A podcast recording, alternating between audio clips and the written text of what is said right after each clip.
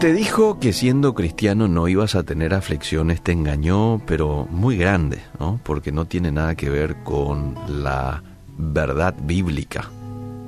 Todos los que estamos en este mundo vamos a tener aflicciones tarde o temprano de cualquier tipo. Llámense estas aflicciones deudas, enfermedades, problemas familiares, muerte, etc.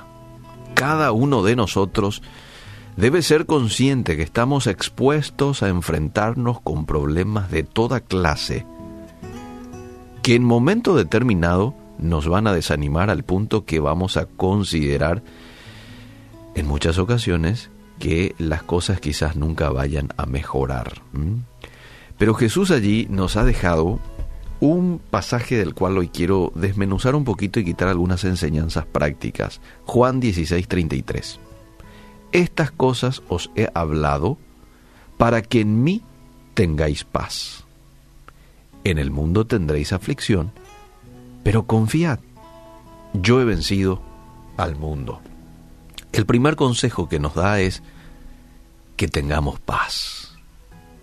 Según el diccionario, uno de los conceptos de paz es virtud que pone en el ánimo tranquilidad y sosiego, opuestos a la turbación y las pasiones.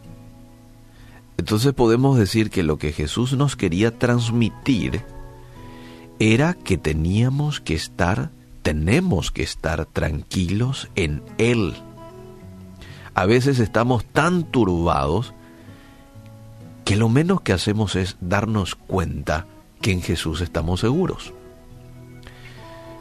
Tener paz. Número dos, reconoce y ya te anticipa, ya te adelanta que vas a tener aflicción. Es decir, no podemos evitar el enfrentarnos a situaciones que nos van a afligir, pero al mismo tiempo nos motiva a tener paz en medio de esas situaciones que son imposibles de evitar a que se den. Y tercero, nos invita a confiar en Él. Confiad, yo he vencido al mundo, dice el pasaje. Según el diccionario, uno de los conceptos de confiar es esperar con firmeza y con seguridad. En pocas palabras, lo que Jesús nos estaba diciendo era que tenemos que esperar porque es seguro, totalmente seguro, que Él hará algo. Resumiendo este verso podemos decir que Jesús nos motiva a tranquilizarnos, a reconocer que vamos a tener situaciones que querrán robarnos la paz, pero al mismo tiempo nos invita a esperar con firmeza y seguridad que Él hará algo maravilloso en nuestras vidas. De algo debemos de estar seguros. Dios nunca nos va a dejar solos. Dios está pendiente de tus necesidades como hijo. Él sabe la situación que estás viviendo. Y todo ello nos debería llevar a mantener la paz que Él quiere que mantengamos y sobre todo a esperar con firmeza lo que Él seguramente hará, porque es Él y nadie más que Él el que tiene la última palabra en cada situación.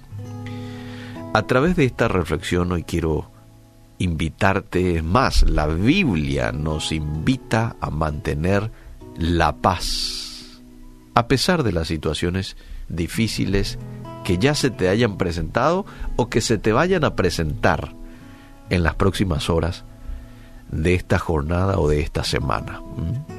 Te invito a creer en las palabras de Jesús que nos motiva a esperar con firmeza y seguridad en Él, pues Él ya ha vencido por nosotros. Por lo tanto, la confianza en su victoria es la seguridad que todo va a salir bien.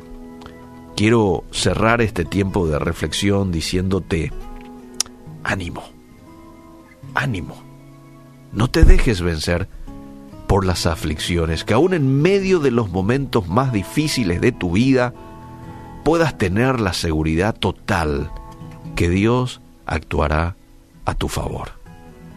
No te dejes vencer por las circunstancias. Confía en el Dios que gobierna sobre todo.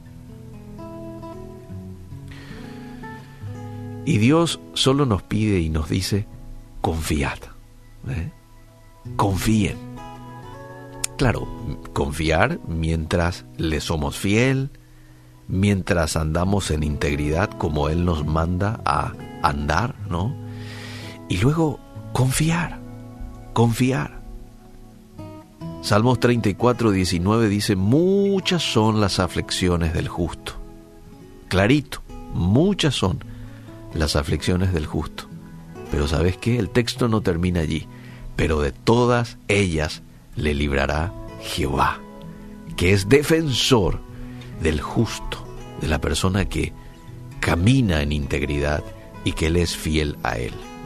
Así como Él permite que las aflicciones lleguen a nuestras vidas, Él también sale en nuestra defensa.